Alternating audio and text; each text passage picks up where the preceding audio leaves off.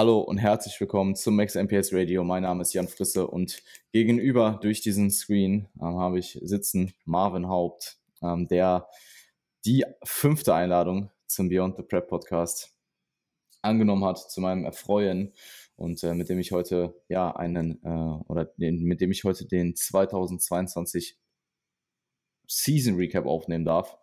Fühle mich definitiv eher in der Lage, das Ganze hier reflektiert wiederzuspiegeln als letzte Woche noch. Einfach weil ein bisschen Zeit vergangen ist seit der letzten Show. Ähm, es sind jetzt neun Tage ähm, zur WMBF Germany. Und freue mich auf die Episode. Es gibt einiges zu erzählen. Wie geht's dir? Ähm, was macht dein, deine Offseason? Und vielleicht startest du dann auch einfach direkt mit deinem Recap rein. Ja, voll. Also äh, erstmal, mir geht's gut soweit. Ich bin gerade in den letzten Erledigungen, weil es für mich ab morgen für eine Woche in den Urlaub geht. Ähm, und wo, wo, geht's hin? Äh, Fuerteventura. Mhm. Also ah. Perfekt. Ja, also in die Sonne, ja, bisschen, mhm. äh, bisschen mal, ja, dem, dem, dem kalten deutschen Winter hier entfliehen und äh, die Saison mal ausklingen lassen. Ich denke, ich kann, ich kann, ich kann mit genug gewissen Selbstbewusstsein sagen, dass ich mir das auch mal verdient habe, in den Urlaub zu gehen, weil ich tatsächlich 2019 äh, im November das letzte Mal im Urlaub war, somit drei Jahre jetzt nicht mehr in einem richtigen Urlaub war, wo ich auch wirklich mal nicht gearbeitet habe und so. Ähm, mhm. Von daher, ähm, ja, das steht jetzt soweit an. Ich bin aber super, super motivated, was meinen Athletenprozess angeht. Ich habe es in der vergangenen Episode ja auch schon so ein bisschen angeschnitten. Ähm, darum soll es aber, denke ich, auch jetzt gar nicht in zu großem Ausmaß gehen. Ähm, wir wollen ja die Season recappen. Mhm. Und ähm, für mich war es ja so gesehen die erste richtige Season als Coach. Ich habe zwar 2019, als ich als Athlet mich selbst gecoacht habe, quasi ja beide Rollen eingenommen irgendwo ähm, zu einem gewissen Teil. Und ich habe ja auch damals Leute betreut, zwar nicht in so einem systemisch ausgereiften Coaching-Ausmaß, aber grundsätzlich ähm, habe ich trotzdem auch Leute betreut. Ähm, nichtsdestotrotz würde ich sagen, war das jetzt meine erste richtige, in Anführungszeichen, Saison als Coach.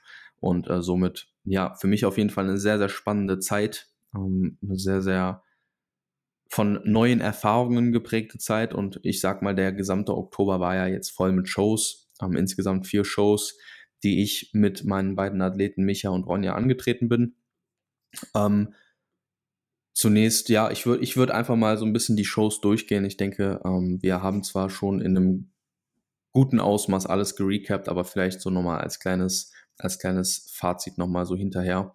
Ähm, es begann bei uns erstmal mit der ANBF, wo der Micha gestartet ist, mit einem sehr, sehr guten Auftritt. Und ähm, ich denke, die ANBF war ein sehr geiler Wettkampf, auch ein sehr, sehr schöner erster Wettkampf, denke ich. Also für jemanden, der als First-Timer das erste Mal auf die Bühne geht, ist die ANBF sicherlich ein super, super Startpunkt. Und ähm, ich denke, die ANBF hat auch dieses Jahr bewiesen, ähm, dass dort definitiv weiteres Potenzial für Wachstum herrscht. Und ähm, ich hoffe, dass die ANBF in der Zukunft dieses Wachstumspotenzial soweit nutzen wird. Ähm, Micha hat sich dort sehr gut präsentiert ähm, seine ersten Erfahrungen gesammelt. Ich habe vor allem auch nochmal so ein bisschen, ähm, ja, bin, bin mal wieder so ein bisschen in diesen, in diesen Genuss gekommen, auch mal so einen Wettkampftag live backstage zu erleben, was für mich sicherlich auch ja so eine Art Learning war, um hier direkt mal das erste Learning für mich einzubauen. Ähm, ich werde das jetzt hier und da mal so ein bisschen einstreuen, weil für mich ja natürlich auch auf Coach-Ebene ähm, viel Neues dazugekommen ist. Aber im Grunde genommen, übrigens, du hakst natürlich gerne ein, wenn du was sagen willst, ne? Also bevor ich jetzt hier ähm, äh, den ewigen Monolog. Ja, du hattest, du hattest in 2020 keine, keine, ja, hast du in 2021 keine Show gesehen? Nee, ich war nur immer über Livestreams da. Mhm. Also ich war nicht da. Ja, also war für dich das, also für mich kam, mir kam das äh, im Juni 2021 schon alles e-, enorm lang vor. Also so einfach das war halt so eine Riesenpause von Ende 2019 bis Mitte 2022. Ähm, dann kann ich mir sehr gut vorstellen, wie du dich gefühlt hast ähm, zur ANBF. Ja, ja, Crazy. ja, total. Also es hat sich, es hat sich fast schon so angefühlt, als hätte ich es noch nie gemacht, obwohl ich trotzdem eine gewisse Confidence hatte. Also es war jetzt nicht so, ähm, als wäre ich da mega unsicher reingegangen. Nichtsdestotrotz, mhm. wie gesagt, ähm, erstes Learning bei der ANBF halt erstmal einfach nochmal als Coach die gesamten Abläufe nochmal durchzumachen. Ähm, das hat mir einfach sehr gut getan. Ähm, ich denke, ein Erfahrungswert ist ja auch ein Wert, der sich über, über die Zeit und über die ähm, Erlebnisse nochmal weiter ausbaut. Und so ein Erfahrungswert ist ja auch nie bei, ich sag mal, 100 Prozent. Und ähm, deswegen ist es natürlich auch von Show zu Show ähm, immer gut. Und du hast ja sicherlich auch trotz der Tatsache, dass du halt auch viele Shows schon gemacht hast und auch jetzt wieder viele Shows gemacht hast, deine, deinen Erfahrungswert weiter ausbauen können. Und ich glaube, darum geht es ja auch. Wir wollen ja auch auf Coach-Ebene Progress machen. Und ähm, ich denke, da ist natürlich dann auch einfach wichtig, auf Shows anwesend zu sein. Mhm. Und ähm, das ist für mich definitiv auch das Learning Numero Uno, der Erfahrungswert selbst. Ähm, und wie gesagt, die ANBF hat da einen sehr guten Job gemacht und ich hoffe, dass die ANBF sich dessen bewusst ist und dieses Potenzial, was vielleicht auch die Halle teilweise limitiert, ähm, jetzt in den kommenden Jahren vielleicht auch nutzt. Ähm, dann ging es im Prinzip, nee, es war zwei Wochen. Es war ja nach der ANBF, war ja eine Woche kein Wettkampf für uns. Danach die Woche ging es dann zur Evo Classic für dann nicht nur Micha, sondern auch Ronja. Mhm. Ähm, Ronja dort auch als First-Timerin in ihrer ersten Show gewesen, was man gesehen hat. Ich denke, das weiß Ronja, das habe ich mit Ronja soweit auch äh, kommuniziert. Ähm, Ronja hatte natürlich da diesen absoluten Schockeffekt bei dieser Meisterschaft halt das erste Mal auf der Bühne zu stehen. Also bei einer Evo Classic die, und da nehme ich auch nicht zu viel vorweg, die beste Show der Saison war. Und ähm, sicherlich Druck für. Alles vorweggenommen. äh, sicherlich, ja, also ne, haben wir ja auch im Evo Recap, denke ich, ja. ähm, haben, wir, haben wir zu Genüge angerissen. Und ich glaube, die Evo hat halt dort Druck gemacht für alle anderen Wettkämpfe, gewisse Dinge ähm, ernster zu nehmen und eine Professionalisierung des Natural Bodybuilding Sports an der Stelle vorangetrieben. Ähm, wie gesagt, für Ronja erster Showauftritt. Ähm, wir haben aus dieser Show mitgenommen, dass gerade natürlich in etwas subjektiveren ähm, Klassen ähm, die Resultate enorm schwanken können, weil Ronja in diesem, an diesem Wettkampftag nun mal ähm, mit einer ja, eben nicht Top 5 Platzierung ähm, nach Hause gefahren ist, ähm, was sich ja dann bei der GNBF und bei der WNBF ähm, nicht bestätigt hat, wo Ronja ja in beiden Shows Klassensiege mitnehmen konnte. Und ähm, wir haben von dort aus eben nochmal ein bisschen an der Ausstrahlung gefeilt. Ich denke, das hat sehr, sehr gut geklappt und die Präsentation ist auch nochmal ein Ticken einfach confident geworden oder mehr confident geworden, was halt, wie gesagt, bei so subjektiven Klassen wie der Bikini-Klasse einfach super, super wichtig ist, weil der Gesamteindruck insgesamt einfach ähm, von einer höheren Priorität ist als in den Bodybuilding-Klassen, wo es halt auch einfach deutlich mehr Posen etc. gibt. Ähm, für mich ähm, ein gewisses Learning in der Stelle war dann halt auch ähm, ein Risiko einzugehen, weil ich halt Ronja ab der Evo Classic eigentlich die ganze Zeit dann linear geladen habe, ähm, was ich halt in der Form halt selbst nie also das war das erste Mal, dass ich das so als Coach praktiziert habe, was natürlich dann ein gewisses Risiko ist, was ich natürlich im Vorfeld mit Ronja soweit kommuniziert habe, ist aber sehr gut ausgegangen. Also Ronja hat dann halt eben auch wirklich zur GNBF und zur WNBF nochmal Bestform gebracht und ähm, es hat sich ja offensichtlich auch, was die Resultate am Ende auf dem Papier angeht, dann gelohnt. Ähm, für mich also auch ja ein gewisses Learning, ähm, dass du dass du schon als, als Prep-Coach auch gewisse Risiken eingehen musst und halt eben auch mal reaktiver entscheiden solltest und auch reaktiver entscheiden können solltest. Und ja, diese proaktive, proaktive, proaktives Handeln ist nur bis zu einem gewissen Grad gut und möglich. Ich glaube, ähm, so lässt sich das halt auch recht gut zusammenfassen. Bodybuilding ist sehr, sehr viele reaktive Entscheidungen. Ähm, genau. Klar, du probierst als Coach den proaktiven über die proaktive Übersicht, proaktive Planung so, so umfangreich wie möglich ähm, zu gestalten ähm, in Dingen, wo es halt möglich ist. Aber es ist halt trotzdem immer noch ein komplett reaktiver Prozess bis eigentlich zum letzten Moment auf der Bühne. Ja. ja. Oder bis zum bis zu dem Punkt, wo die Person auf der Bühne ist. Total, absolut. Also Weil, ähm, gutes Beispiel wäre literally, die Klasse verschiebt sich um eine halbe Stunde Und mhm. du verschiebst dadurch auch dein Pump-Up um eine halbe Stunde. Mhm. Das ist ja nichts, was du im Vorhinein planen kannst, sondern das ist halt in dem Moment, du nimmst es wahr, du entscheidest dich dafür, dann eben zu reagieren und hast im Endeffekt halt das bessere Resultat, weil du dich halt nicht viel zu früh anfängst warm zu machen. Ganz genau, ja. Also reaktiv zu sein als Coach, Risiken eingehen zu können, teilweise, was die Entscheidungsfindung angeht. Ähm, für mich auch definitiv halt eben an der Stelle auch ein Learning gewesen. Ähm, es kann nie zu 100 Prozent mhm. perfekt laufen und ich denke, darauf sollte man halt vorbereitet sein. Ja, also das, ja. ähm, das ist ja auch im Endeffekt eine Aufgabe als Coach, nicht nur zu wissen, welche theoretisch möglichen Entscheidungen es gibt, sondern auch zu wissen, zu welchem Zeitpunkt welche dieser Entscheidungen getroffen werden muss. Ja, und man muss halt auch äh, sagen, dass Bodybuilding-Wettkämpfe halt auch einfach immer in gewisser Maßen, also es ist einfach kein, Bodybuilding-Events sind nie so strukturiert, wie man sich das vielleicht vorstellt. Es ist deutlich mhm. besser geworden seit mhm. In Post-Covid-Zeiten. Mhm. Ähm, Jetzt werden wir aber, wieder gecancelt. Na, ich, ich glaube nicht. Aber ähm, es war tatsächlich vor, vor dieser Zeit noch viel unorganisierter. Also da war es ja literally, du wusstest einfach nicht, wann du drankommst. Sehr oft, nicht immer, aber sehr oft. Ähm, jetzt ist es durch äh, bessere Struktur, besseres Zeitmanagement deutlich besser geworden. Ähm, aber es ist halt immer noch ein sehr, es fließen sehr, sehr viele Variablen im Endeffekt ein in dieses Endresultat.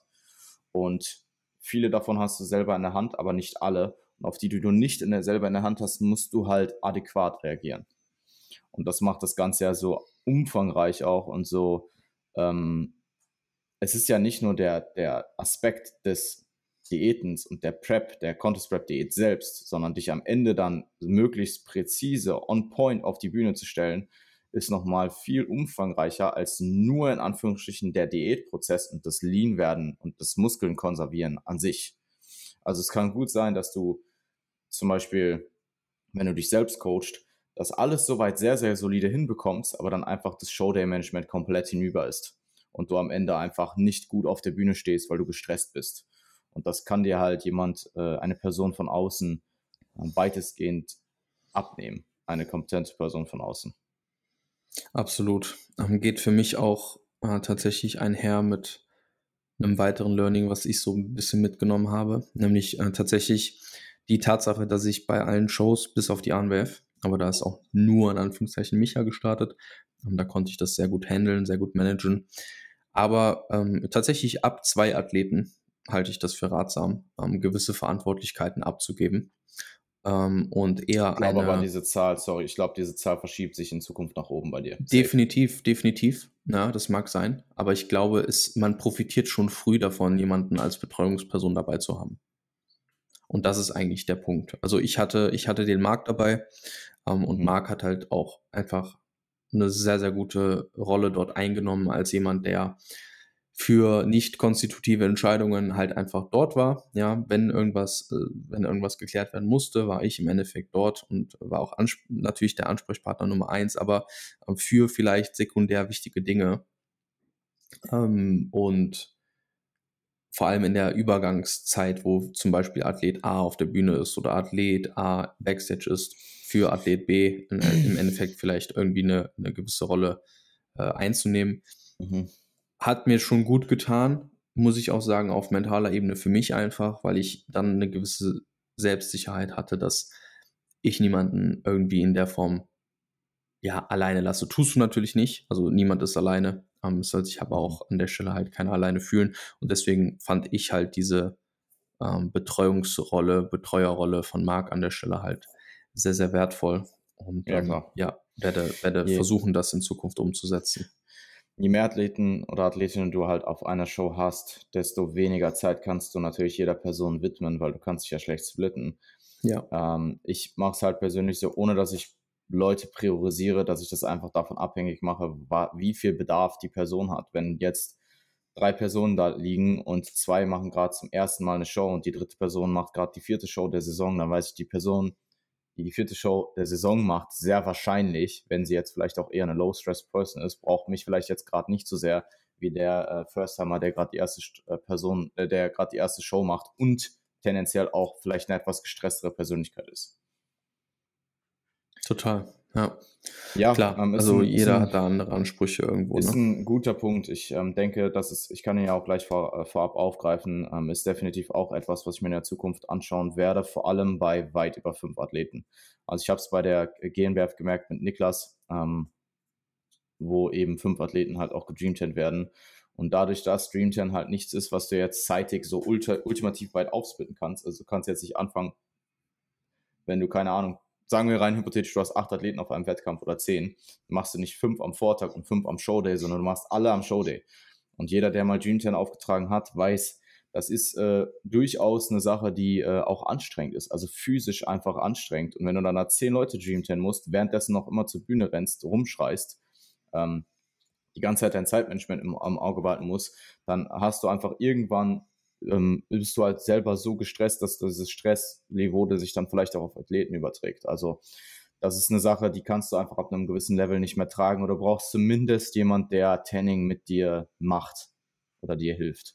Und äh, da ist ja bei der GmbF dann Niklas relativ spontan dazugekommen. Er hatte mir das angeboten. Ich hatte das nicht geplant. Er hat mir das angeboten.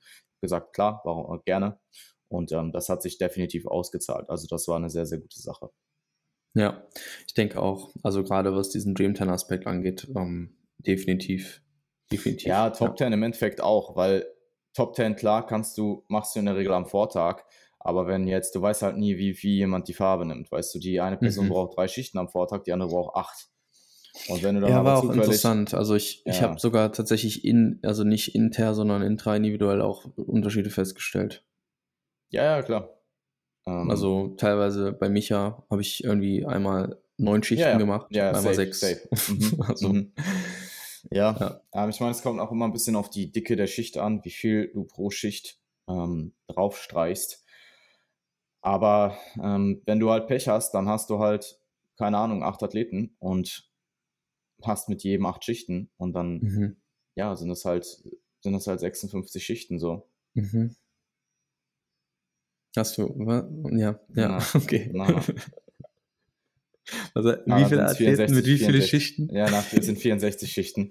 ja, es sind 64, sind 64 Schichten. Na, ich, ja, um, ähm, okay. ja, na, na. Ich habe es im Moment, wo ich es ausgesprochen habe, ah, dachte ich, ja, ist falsch. Und dann habe ich kurz überlegt und dachte so, ah ja, 64. Ähm, ja, jedenfalls 64 Schichten. Und das ist halt einfach, also zum einen der zeitige Aspekt, aber also ich sag mal so, Top 10 aufzutragen ist deutlich weniger anstrengend als Dream 10. Ähm, aber auch, auch 64 Schichten Top 10 gehen irgendwann auf deinen mentalen State so.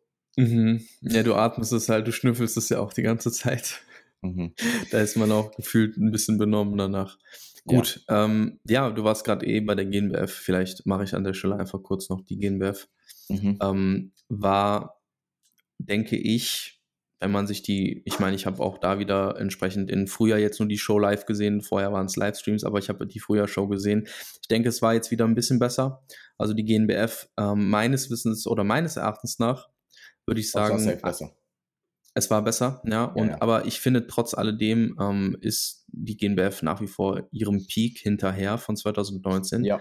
Also ähm, die GNBF eilt so ein bisschen ihrem eigenen Ruf hinterher. Ähm, leider.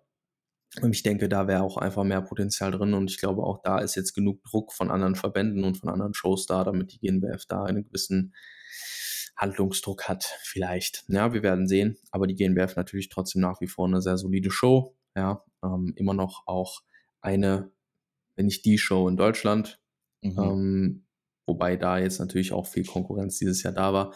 Ähm, für uns auch erfreulich natürlich an der Stelle, dass Ronja hier ähm, nicht nur eine Top 3 hinter zwei Pros, ich habe es erwähnt in der vergangenen Episode, holen konnte, sondern auch den äh, Bikini Juniorenklassensieg, ähm, der fair enough nur gegen eine weitere Bikini Junioren Athletin war. Nichtsdestotrotz natürlich ein Sieg und ähm, auch in der offenen Klasse hat sie sich natürlich bewiesen und ähm, da sehr starkes Paket gebracht und auch was die Ausstrahlung und Präsentation angeht, nochmal einen deutlichen, deutlichen Sprung gemacht.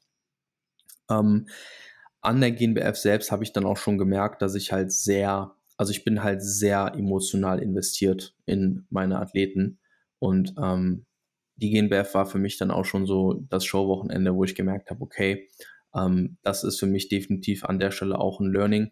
Ähm, es ist logisch, dass man emotional investiert ist in seine Athleten, aber man muss vielleicht einen gewissen Sweet Spot finden, weil ähm, ich habe das Gefühl, ich bin diese Season zwei Jahre gealtert. Also es gibt einen Grund, weshalb ich äh, jetzt am Morgen für eine Woche in Urlaub gehe, ähm, weil ich es einfach benötige. Also weil mir da einfach die Akkus sehr schnell leer gegangen sind, weil ich einfach sehr, also es hat sich für mich angefühlt, als hätte ich selbst auf der Bühne gestanden so und das halt für beide Athleten und das für alle Wettkämpfe. Und ähm, ich denke, da muss ich trotz dessen, dass ich extrem natürlich in die Prozesse investiert bin und für alle meine Athleten immer das Bestmögliche anstrebe, ähm, muss ich eine gewisse Neutralität gegenüber entwickeln und eine gewisse Objektivität und eine gewisse Balance versuchen dort einzuhalten, weil ähm, ich das, glaube ich, sonst, also weil mich das sonst, glaube ich, einfach, das ist sonst zu invasiv einfach für mich. Und ähm, vielleicht liegt es daran, dass es für mich das erste, die erste mhm. richtige Coaching-Erfahrung war, die erste richtige Herbstsaison war. Aber das ich ist glaube, auf jeden ja. Fall, das ist auf jeden Fall ein Learning, was ich an der Stelle mitnehme. Mhm. Ich glaube, da wirst du, du wirst die kommenden Jahre da nochmal, man bekommt einfach eine dickere Haut. Mhm. Ähm, und du bekommst auch einfach, deine Kapazitäten weiten sich halt aus. Die weiten sich nicht unendlich aus, aber die werden sich definitiv deutlich ausweiten. Ja, ich hoffe es. Und ähm, Weil du natürlich dann auch das lernst, natürlich mit deinen Kapazitäten effektiver umzugehen. Ja, die Ressourcen einteilen halt, ne? Ja, ja total. Gut. Ähm, klar, WNBF Germany als solide Show zum Abschluss, ähm, würde ich sagen, war jetzt in allen Belangen solide, war jetzt kein großes Highlight, war soweit gelungen, war von der Schedule nicht ganz so gut wie in der Vergangenheit. Und ähm, da vielleicht nochmal als Learning das Ganze einzubetten. Ach ja, Ronja hat da natürlich auch entsprechend auch den Klassensieg geholt, ähm, ist mhm. im Overall dann leider mit einer, ähm, ja, ich denke, Stilentscheidung ähm, an der Stelle ähm, nicht Overall-Gewinnerin äh, geworden. Also mein, meines Erachtens nach, und ich sage, wie gesagt, Bikini ist relativ subjektiv, man hätte es in beide Richtungen entscheiden können. Und ja. wie gesagt, es war eher eine Stilentscheidung. Also ähm, was die Judges an dem Tag eben in der Bikini-Klasse eher sehen wollten. Mhm. Ähm, nichtsdestotrotz natürlich sehr gelungener Abschluss ähm, und für mich natürlich auch super erfreulich, dass ich, dass ich halt in meiner ersten Saison als Coach dann auch eine, eine einfach einen Titel holen konnte. So ähm, ist natürlich für mich zwei Titel, ja, ist für mich natürlich auch einfach ähm, ja, die harte Arbeit zahlt sich halt aus. Ne? Nicht nur als mhm. Athlet, sondern halt als Coach auch. Und das ist natürlich auch super und ähm, freut mich enorm. Für mich als Learning insgesamt nochmal drumherum als Rahmen ist ähm, vielleicht nochmal die Tatsache zu erwähnen, dass ich einfach grundsätzlich gefühlt gegen Ende ähm, nicht mehr wirklich über Training und Ernährungsprozesse sprechen musste, sondern dass ich tatsächlich eher so eine Rolle eines Mentalcoaches einnehmen musste oder einnehmen mhm. wollte, mhm. einnehmen konnte, um tatsächlich da aus meinen Athleten ähm, mit den richtigen Fragen, mit den richtigen Impulsen, mit den, mit den richtigen Anregungen das vorhandene Potenzial auch wirklich herauszuholen. Also ich glaube, ähm, gerade die Endphase, gerade auch zwischen den Wettkämpfen, ist für viele Athleten keine leichte Phase. Da spreche ich natürlich auch aus eigener Erfahrung. Und ähm, da halt jemanden zu haben, der dir vielleicht an den richtigen Stellen die, richtige Wort, die richtigen Worte findet und ähm, dir die richtigen Impulse gibt, ähm, ist eine sehr, sehr wertvolle Rolle und die Rolle nehme ich super, super gerne ein. Also mir macht das enorm viel Spaß. Ich ähm, habe früher schon überlegt, beruflich in die Psychologie-Richtung zu gehen. Ähm, bin natürlich dahingehend nicht kompetent und nicht ausgebildet, aber bilde mir ein, dass ich da durch meine, ähm, durch, durch meine Art schon auch eine gewisse, eine, eine gewisse zwischenmenschliche Komponente einfach sehr gut mit in die Coaching-Erfahrung meiner Athleten mit einbringen kann. Und das ist eine Rolle, die mir super, super viel Spaß macht und ähm, insgesamt deswegen natürlich auch die Saison für mich als Coach in der Leidenschaft selbst einfach sehr abrundet und ähm, für mich durchaus als eine absolut gelungene erste Coaching-Saison abhakt und ähm, ich bin insgesamt einfach, ich bin zufrieden, ich bin erschöpft, ich bin ermüdet, aber ich bin zufrieden. Ich glaube, dass ähm, ja, ich bin stolz, ich bin nie zufrieden. Ich bin stolz auf die Ergebnisse, aber so richtig 100% zufrieden ist man, ja, glaube ich, nie. Ja. Ähm, ich, denke, ich denke, die Leute, die den Podcast hören, wissen, wie ich das meine. Und ähm, ja, ich glaube, das war so meine Season. Mhm. Mhm. Sehr, sehr geil. Ich habe tatsächlich jetzt gerade das Gefühl, dass Ermüdung bei mir so ein bisschen abfällt. So langsam, aber sicher. Ähm, bin mal gespannt, wie sich das die kommenden Wochen ähm, ziehen wird. Ich äh, fahre tatsächlich Ende des Monats auch in den Urlaub. Ähm, der letzte Urlaub war ja bei mir Anfang, Sept nee, Ende, Ende August. Ähm, mhm. Aber ich habe, ja, Luca, ich weiß gar nicht, ob ich es hier schon mal erzählt habe, aber Lukas hat mir dann irgendwann so vor einem Monat oder so gesagt, ja, ey, du musst auf jeden Fall nach der Season in den richtigen Urlaub. Ja, das, das hast du erzählt. Ja, ja, das hast du erzählt. Ähm, ja, im Endeffekt waren es halt drei Tage frei und in den drei Tagen habe ich meine Prep-Athleten halt weiter, also ganz normal weiter abgearbeitet. Alle Leute, die auf Prep waren. Ähm, dementsprechend, ja, es war kein, es war nicht so ein kompletter Reset und es war halt auch von der Länge her sehr kurz. Ähm, und dementsprechend, ja, werde ich das auch machen, dass ich tatsächlich diese Ende dieses Monats, sehr wahrscheinlich Ende dieses Monats halt einfach eine Woche, komplette Woche aufmache. Mhm. Und ähm, das ist dann für mich tatsächlich auch die erste komplette Woche auf seit äh, August 2018. Also, mhm. ich freue mich drauf. Sehr, sehr nice. Feier ich. Ähm, Season Recap 2022 ähm, ist für mich definitiv ähm, vom Umfang her, also sowohl vom Umfang, wie eigentlich über alles, vom Umfang an Anzahl an Athleten, vom Umfang hin zu wie viele Shows ich gemacht habe, hin zu den ganzen, der ganzen Reiserei halt um ein Vielfaches mehr als letztes Jahr. Also ähm, ich habe mir vorhin, einfach weil ich Stats cool finde und so Hard Facts halt einfach nice finde, habe ich mir das einfach alles mal runtergeschrieben. Es waren tatsächlich ähm, zwölf Shows. Zwölf Shows dieses Jahr. Ich war auf elf live dabei. Ähm, das waren zwei ähm, Doppelshow-Wochenenden. Eins war unrealisierbar, also das konnte ich nicht wahrnehmen, da weil eine Show war halt eben in New York und die andere war in Italien, also ähm, und am gleichen Tag. Also da hätte ich irgendwie mit dem Jet rüberfliegen müssen oder so. Kurz gebeamt. Ja, ja, mit, kurz mit dem Privat-Kampfjet, so. kurz mit dem Privat-Kampfjet von Italien nach New York äh, ballern. Keine Ahnung, wie lange fliegt man mit so einem, mit so einem Militärjet? Boah, äh, Boah. kenn, ich kenne nicht so viele Leute, die so Dinger fliegen. Aber das wäre das wär so Next Level, Mann. Das ja. wäre wirklich Next Level. Ähm, ja, nee, das äh, war leider nicht drin. Ähm, dementsprechend habe ich ähm, die Show in Italien, die Weltmeisterschaft der INBA, wo auch halt noch gestartet ist, ähm, nicht wahrnehmen können. Das war aber auch schon im Vorhinein, direkt, ähm, wurde das direkt kommuniziert, ähm, dass da eben diese Show in Amerika ist, die schon sehr, sehr lange steht und Dementsprechend war ich da in Syracuse mit, bei der OCB Big East.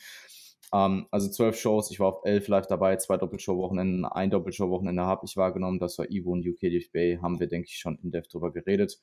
Ähm, ich habe dieses Jahr ähm, Shows aller vier Dachverbände gemacht. Also INBA. Das ist auch huge. INBA, WNBF, DFAC und tatsächlich auch die OCB. Und insgesamt äh, zwölf nee, zwölf kann gar nicht sein, elf Tochterverbände, weil es ja mehrere GmbF-Shows waren. Nee, es kann auch nicht sein, weil es waren zwei GmbF-Shows, zehn Tochterverbände. Ähm, ich probiere es mal. Ich probiere es mal. GmbF, IMBA Hungary. Ähm, es ist der, der italienische ähm, INBA Affiliate. N NBFI. NBFI, NBFI, genau. Mhm. Ähm, OCB, WNBF Amerika, BNBF, ANBF, UKDFBA, Evo Classic ist dann in, sehe ich jetzt einfach mal als Verband. Es ist kein Verband per se, es ist halt mit DFAC Dachverband. Ähm, es ist eigentlich eher eine Show, also meinetwegen neun Tochterverbände. Ähm, mhm. GNBF, WNBF Germany und aber das war's. Ich hoffe, das waren zehn. Aber es waren neun plus ein Wettkampf. Mhm. Müsste er sein, weil ausschließlich die GNBF und die BNBF waren diese Saison Tochterverbände mit mehreren Shows. Ja. Ansonsten, ähm, ja, zwei Kontinente, sechs Länder, zwölf Städte. Ähm, und da kommen wir auch direkt zum Punkt, zum ersten Punkt.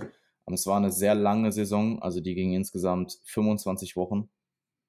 Und ähm, das geht natürlich einher mit sehr, sehr viel Arbeit und vor allem sehr einem großen, längeren Zeitraum an viel Arbeit. Also eine Herbstsaison dauert in der Regel halt sechs bis acht Wochen vielleicht, wenn du halt wirklich frühe mhm. Shows mitnimmst und späte Shows. Und wenn du wirklich nur den Chor des Oktobers mitnimmst, sind es im Endeffekt vier Wochenenden wahrscheinlich oder drei Wochenenden. Mhm. Ähm, und bei mir waren es eben 25 Wochen und zwölf Shows.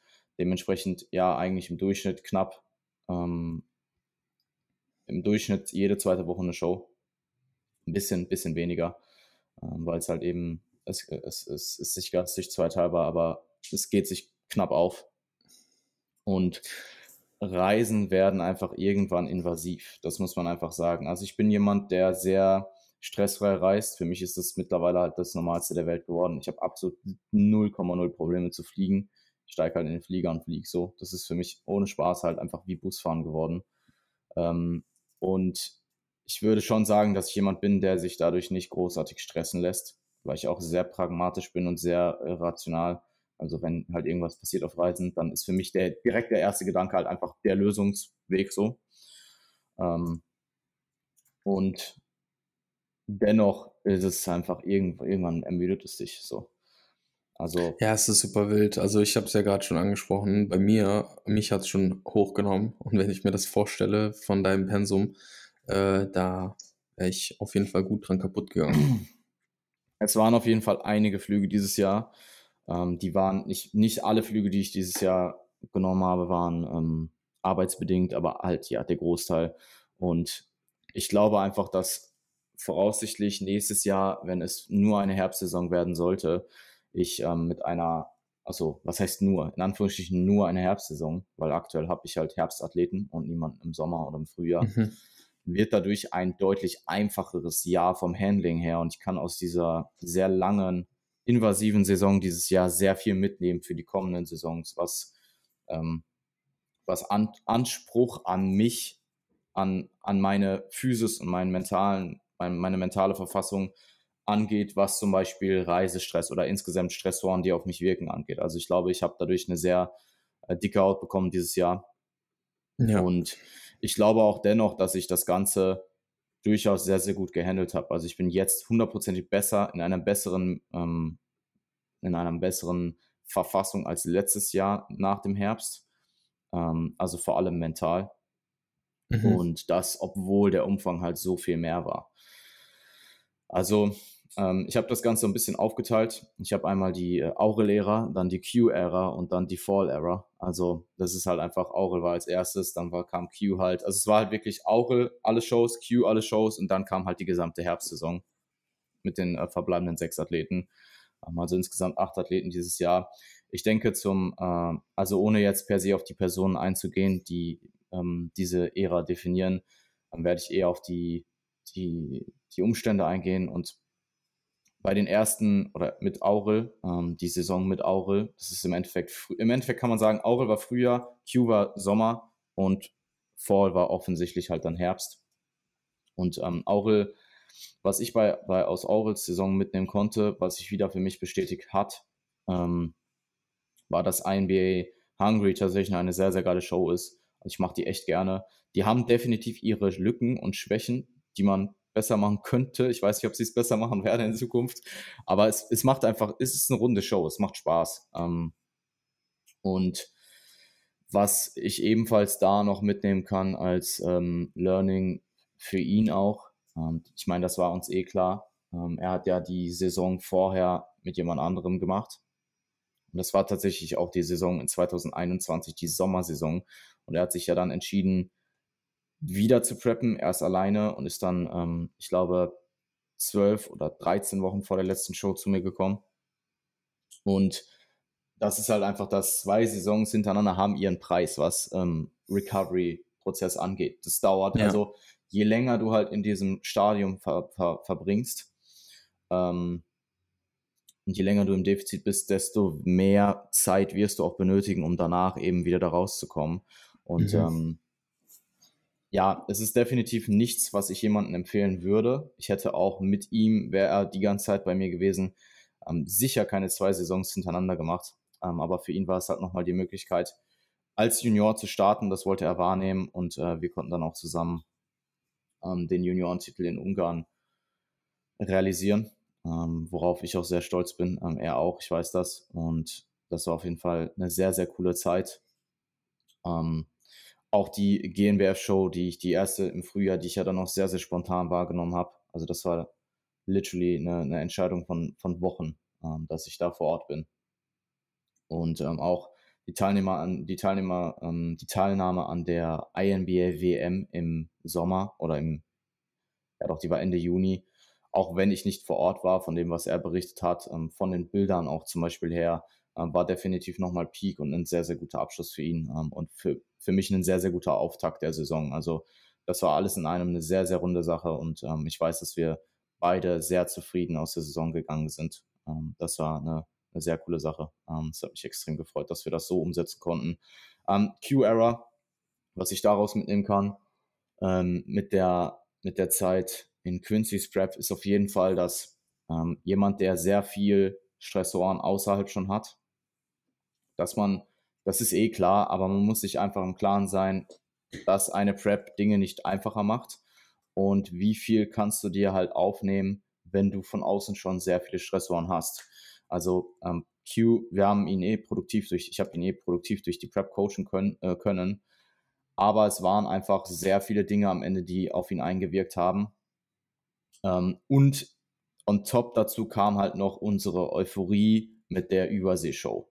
Also mhm. im Nachhinein wäre ich wahrscheinlich mit ihm, hätte ich wahrscheinlich mit ihm eine dritte Show in Amerika gemacht muss ich ganz ehrlich sagen.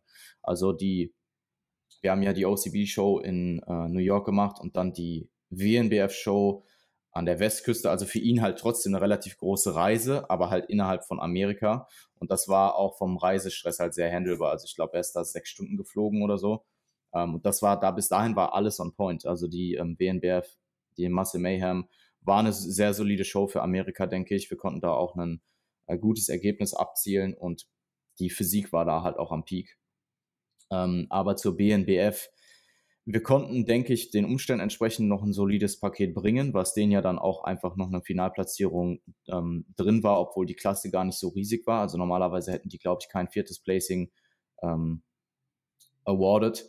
Haben sie aber dann für ihn doch gemacht und das war auch das Feedback, was sie ihm im Nachhinein in diesen BNBF ähm, Recap-Videos gegeben haben. Aber das war einfach vom Stressor für äh, ihn zu viel, dieser Überseeflug ähm, in der Peak Week. Das würde ich ja. so im Nachhinein, hätte ich das so nicht entschieden.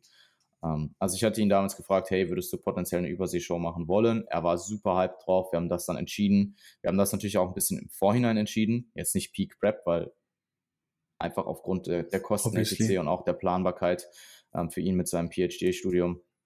Aber das würde ich tatsächlich ähm, davon würde ich tatsächlich in Zukunft absehen. Und es ist im Endeffekt auch das, was sich bestätigt als europäischer Athlet. Du brauchst halt nicht übersee zu fliegen, um Shows zu machen. Ähm, für eine WM, gerade WNBF Worlds, kann man definitiv darüber reden, wenn du das Level hast. Aber das lohnt sich in der Regel halt erst ab einem bestimmten kompetitiven Niveau.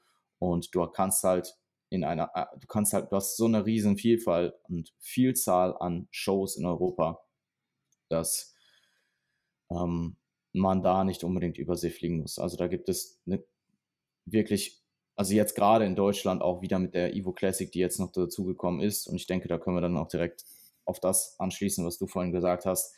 Die Evo Classic dieses Jahr hat absolut neue Maßstabe gesetzt. Das war einfach die größte, beste Show dieses Jahr. Punkt. Ja. Punkt aus Ende. Braucht man gar nicht, ja. braucht man gar nicht weiter darüber diskutieren. Und ähm, andere Verbände werden nachziehen müssen und nachziehen.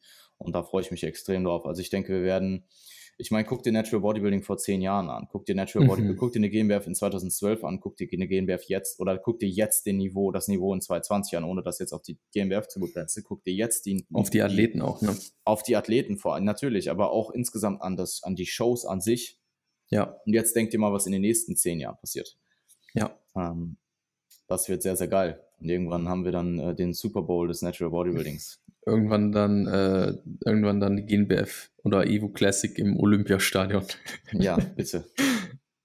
wäre schon nice. Um, ja, das wäre absolut nice. L'Access Arena, Mainstage. Ah, ja. ja. bitte. Ähm, und Ja, ich, ich glaube, das lässt sich so. Also im Endeffekt, ich werde jetzt gar nicht so sehr noch auf die einzelnen Athleten oder die einzelnen Shows eingehen, weil das haben wir alles schon gemacht. Ich habe äh, ja, viel über Aurel geredet, ich habe viel über Q geredet, ähm, viel über die Shows geredet, die, die die beiden gemacht haben. Von daher denke ich, werde ich das jetzt eher auf die Learnings beschränken. Ähm, Herbst war für mich halt eher also gerade das äh, Ivo UK DFBA Wochenende war natürlich super invasiv, muss man einfach, braucht man gar nicht drüber reden. Ich habe nahezu nicht geschlafen und das geht, das zerrt halt extrem an dir. Ähm, also zwei Show-Wochenenden, gerade in verschiedenen Ländern eher nicht mehr, wenn es vermeidbar ist. Ähm, das wird es in Zukunft einfach, wenn ich ja weiß, wann was ist und dann halt einfach sagen kann, okay, ich bin da oder da. Ähm, das war jetzt in diesem Jahr nochmal eine andere Geschichte, weil die Evo Classic relativ spät bekannt gegeben wurde und ich da schon bei der UK DFB zugesagt habe, aber halt klar war für mich, dass ich bei der Evo auch anwesend sein möchte. Ähm, Im gleichen Land ist wahrscheinlich wieder eine andere Sache. Also wenn du jetzt zum Beispiel eine, keine Ahnung, du hast eine Show im, im, im Norden und eine Show im Süden an einem und am anderen Tag, das lässt sich halt schon irgendwie realisieren, denke ich. Mhm. Ähm, klar, das ist auch anstrengend, aber das ist halt nicht noch, du fliegst und mhm. hast diesen, und gerade diese, diese Transitflüge und so, ähm, das war schon, das war schon eine wilde Geschichte. Also ich habe mich gefühlt wie in so einem riesen, nicht Actionfilm, eher so ein, so ein, so ein Drama. ein bisschen. Weil so actionreich war es halt nicht. Aber es war so ein bisschen so ja. das Drama, so ein, so, ein, so ein Film, wo so jemand einfach mhm. für, für das, was er, für das, was er liebt, so einfach leiden muss und so Sachen durchgehen und so Sachen durchstehen muss. So, so hat sich das angefühlt. Du und deine große ich, Liebe des Natural Bodybuilding. Vielleicht, vielleicht habe ich auch einfach nur wenig geschlafen. Ja. ähm, ja, jedenfalls. Ähm, GNBF, GNBF macht als GNBF macht als Zweitagesshow auf jeden Fall mehr Sinn. Das haben sie Absolut. im Frühjahr auch schon gemacht, wenn ich mich gerade nicht irre. Könnt mich irren, ja. aber ich, ja, das haben sie im Frühjahr auch schon gemacht. Und ähm, das freut mich auf jeden Fall, dass sie das äh, so machen. Ähm, ich hoffe, sie behalten das so bei und ich hoffe auch, dass andere Formate sich da ähm, sich das abgucken werden. Weil ähm, es einfach den Tag entzerrt. Und es ist dann halt einfach kein Tag von 8 bis 23 Uhr mehr oder 24 Uhr, sondern es ist halt ein Tag von 8 bis 16 und das halt am gleichen Tag nochmal, am nächsten Tag nochmal.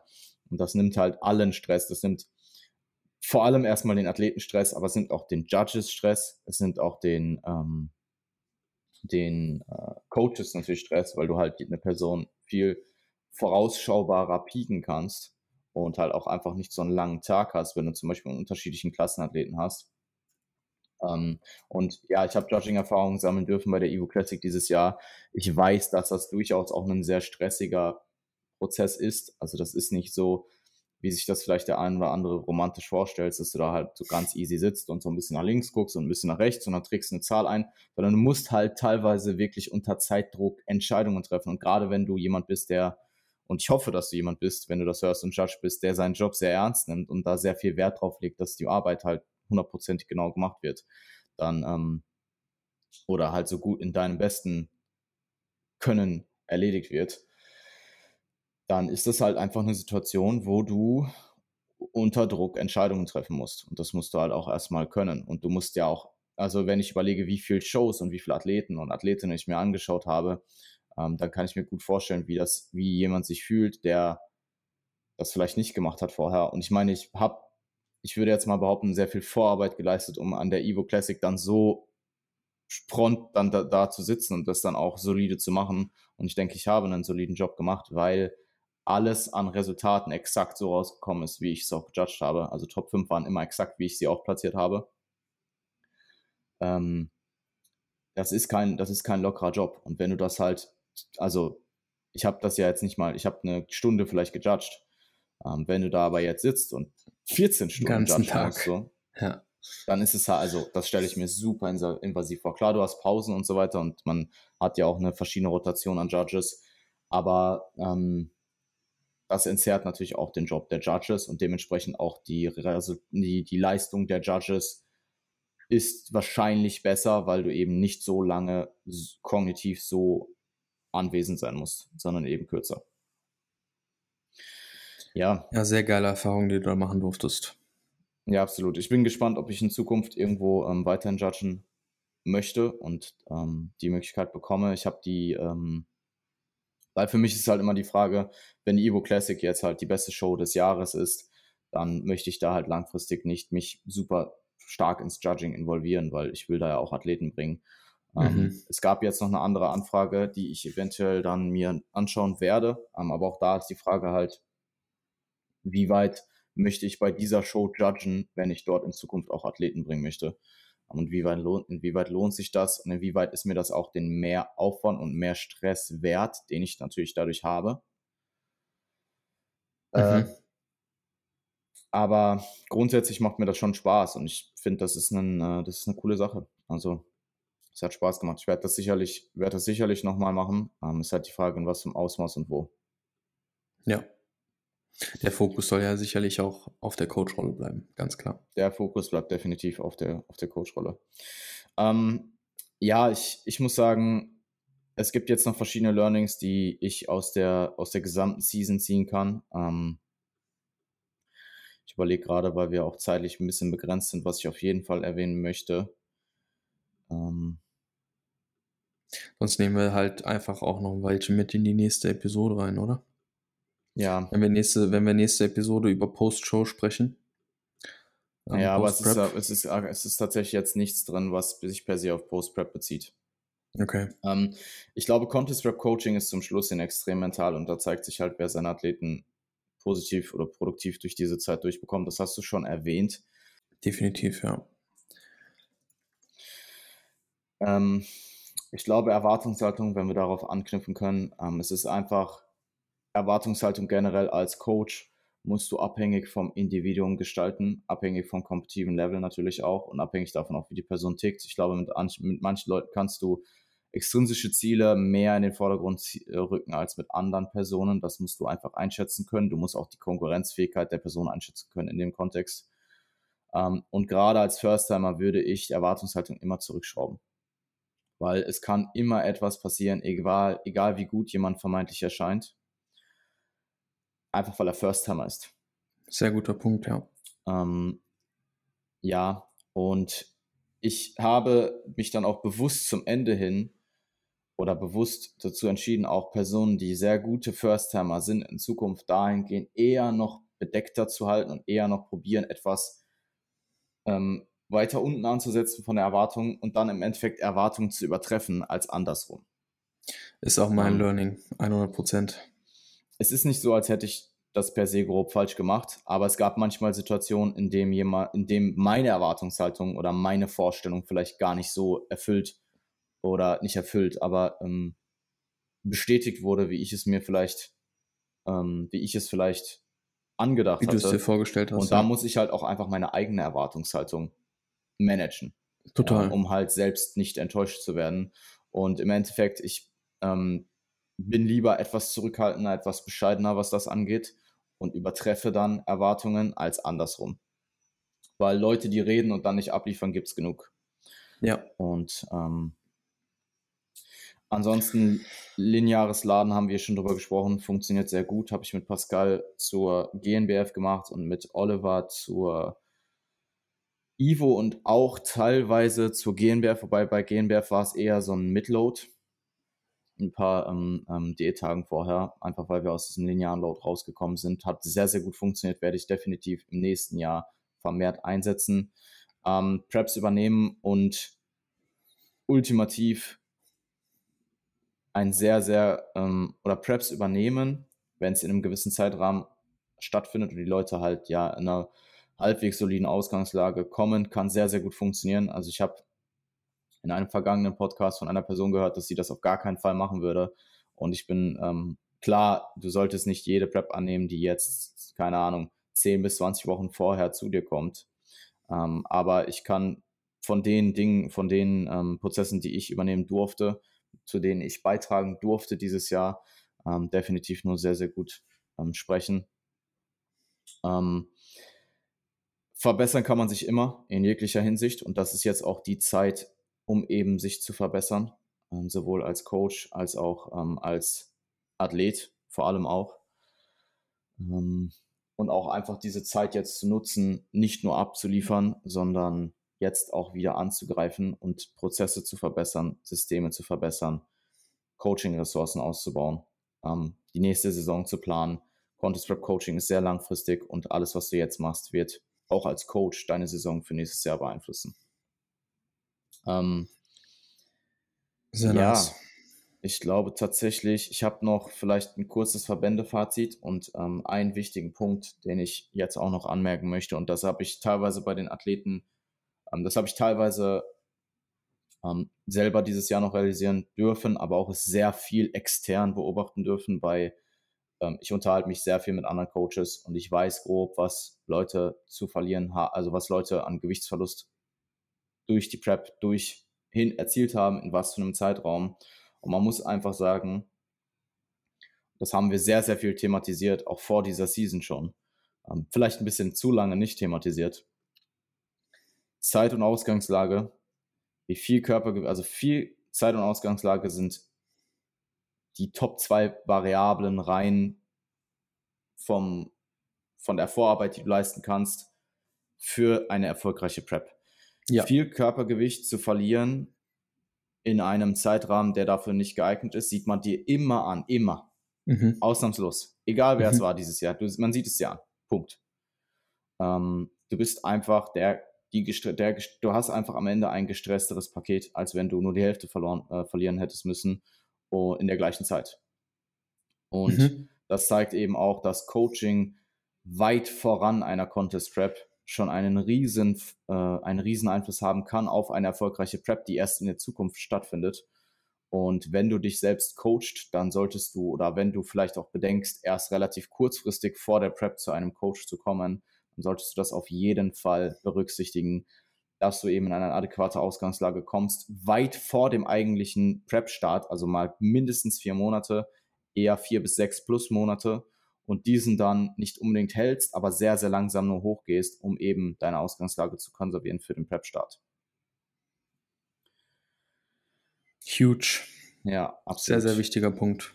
Ähm, ansonsten bezüglich Verbände muss man sagen, dass INBA in Europa für mich King ist. Muss ich einfach sagen. Also jetzt auch gerade mit UKDFBA ähm, Übernahme oder UKDFBA Switch auf die INBA, mit DFNA Switch auf die INBA ist es für mich einfach aktuell, auch wenn die INBA einige Schwächen hat, einfach aktuell, was die Auswahl an Shows angeht, einfach top notch. Du hast eine GNBF, du hast eine, ähm, du hast eine äh, UKDFBA, du hast eine DFNA, du hast INBA Hungary, du hast INBA Neverlands. Ähm, ja, und ich denke damit, das ist halt schon, das ist halt schon eine sehr große Vielzahl an, Co an, an uh, Shows in einem ähm, relativ überschaubaren geografischen Radius. Ja. Ähm, WNBF ist wahrscheinlich Übersee, von dem, was ich gesehen habe, mein Favorit. Gerade Worlds dann auch als europäischer Athlet vielleicht eher wieder interessant. Ähm, OCBs als Option in Amerika definitiv valide. Also wenn ich amerikanische Athleten ähm, in Zukunft rappen werde, dann sind das Shows, die ich auch weiterhin machen werde. Ist aber jetzt nichts, wo ich sagen würde, dass, ich meine, gut, ich habe die OCB Biggies gesehen, das ist eine kleine Show und den Jordan Cup in 2019, der war definitiv vom Niveau her extrem hoch, aber jetzt von der Show her auch nichts ultra Besonderes. Ähm, und DFAC, ja, würde ich jetzt mal außen vor lassen, einfach weil das nicht so viel inkludiert. Also eine DFAC inkludiert im Endeffekt eine ANBF und eine BNBF.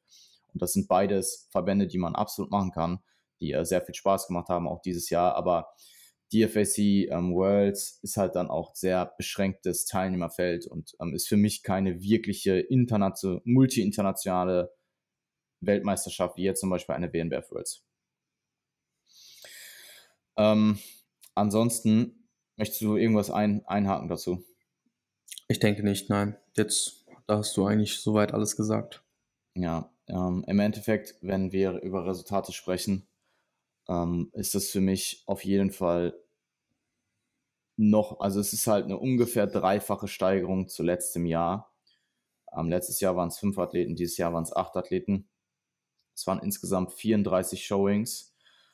Ähm, ein Overall, wir haben sechs Klassensieger erzielen können, acht Vizetitel, sechs Top 3, äh, sechs Top 3 Platzierungen, dreimal vier, zweimal fünfter Platz. Und es waren bei 34 Showings acht Mal keine Top 5 drin. wobei ich nicht differenzieren kann oder es ist schwierig zu differenzieren, wer jetzt Top 10 gekommen ist. Ich weiß zum Beispiel bei, ähm, ich weiß tatsächlich jetzt gerade aus dem Stegreif nur bei einer nicht Top 5 Platzierung, dass sie Top 10 platziert ist. In einer Klasse mit weit über 10 Athleten, muss man dazu sagen. Ähm, weil bei allen anderen Shows war es einfach nicht mehr ersichtlich. Also die Evo Classic, da war Oliver zum Beispiel im ersten Callout. Ähm, Im Endeffekt ist der sind all, es waren im ersten Callout, alle sind Top 5 gekommen, außer er. Ich gehe davon aus, dass er halt eben 6 platziert ist, aber das kann ich nicht genau wissen und deswegen sage ich es auch nicht. Ähm, deswegen, das ist eine Vermutung, ist eine Hypothese, ist auch sehr wahrscheinlich, aber ich ähm, werde dementsprechend mich hier mit Top 10 Platzierungen ein bisschen zurückhalten. Ich denke, dass meine, meine Resultate insgesamt und auch die Ratios, auch wenn das alles nur Zahlen sind und da spielen halt eine Vielzahl an Variablen ein, einfach wer steht dort am Tag, etc., ähm, was wollen die Judges am Tag sehen, ähm, sind da noch sehr, sehr gute Nummern. Absolut. Lässt sich definitiv sehen, würde ich mal sagen. Ja, ähm, es gab sehr, sehr viele zweite Plätze, die definitiv wehtan, taten. Mhm. Ähm, mhm. Aber es gab auch einige Klassensiege dieses Jahr, die ähm, gut taten. die gut taten. ja, ich bin, ich bin halt vor allem drauf, ich bin halt vor allem darauf stolz, dass alle Junioren halt Klassensieg geholt haben. Ja. Ähm, das hat mich mega gefreut. Klar, bei, bei Quincy war es in dem Fall eine Novice-Klasse bei der OCB, weil er keine Juniorenklasse gemacht hat, einfach weil er ähm, in den Verbänden, wo er als Junior hätte starten können, zu alt war, EG, BNBF und in Amerika gibt es halt einfach keine, keine Juniorenklassen. Und ja, ich bin da sehr, sehr zufrieden mit der gesamten Saison. Ähm, nicht, end, nicht endzufrieden so. Also mhm. ich werde mich definitiv nicht darauf ausruhen, aber es war ein sehr, sehr gutes Jahr, ähm, eine extrem gute Steigerung zu letztem Jahr und ich bin ähm, absolut dran, das nächstes Jahr nochmal zu toppen, äh, auch wenn das eine absolute Herausforderung ist. Aber es ist ein sehr geiles Ziel auch. Also, äh, wenn ich jetzt drüber rede, freue ich mich eigentlich schon wieder. Der Progress auf Coaching-Ebene. Mhm. Und mhm. du trägst natürlich auch deinen Teil dazu bei. Unsere Arbeit trägt natürlich auch einen Teil dazu bei. Also. Ja. Verfolgt diesen Wird Podcast. Absolut, absolut. Mhm. Jede Minute lohnt sich. ähm, möchtest du ganz, ganz, ganz, ganz schnell den, den Abschlusscall machen? Ähm, ja, Leute, ihr habt, ihr habt uns zugehört. Wir haben jetzt eine Stunde lang über unsere Learnings gesprochen. Wir haben eine Stunde lang darüber gesprochen, was für Resultate wir erzielt haben. Wenn ihr grundsätzlich interessiert daran seid, ein Teil unserer Teams zu werden, dann ähm, geht auf Instagram, schaut euch Jan Frisse an, einfach durchgeschrieben oder Marvin-Haupt- folgt uns erstmal rein, und ähm, dann könnt ihr uns gerne eine Anfrage schicken, ganz unverbindlich. Und dann schauen wir, ob und wie wir euch helfen können. Deswegen, ähm, ja, checkt einfach mal unsere Insta-Page ab und dann, ähm, ja, schauen wir weiter. Wir freuen uns auf euch. Yes, yes. Danke mich fürs Zuhören und äh, wünsche dir und euch allen ein, eine fantastische Restwoche. Ebenso, bis zum nächsten Mal.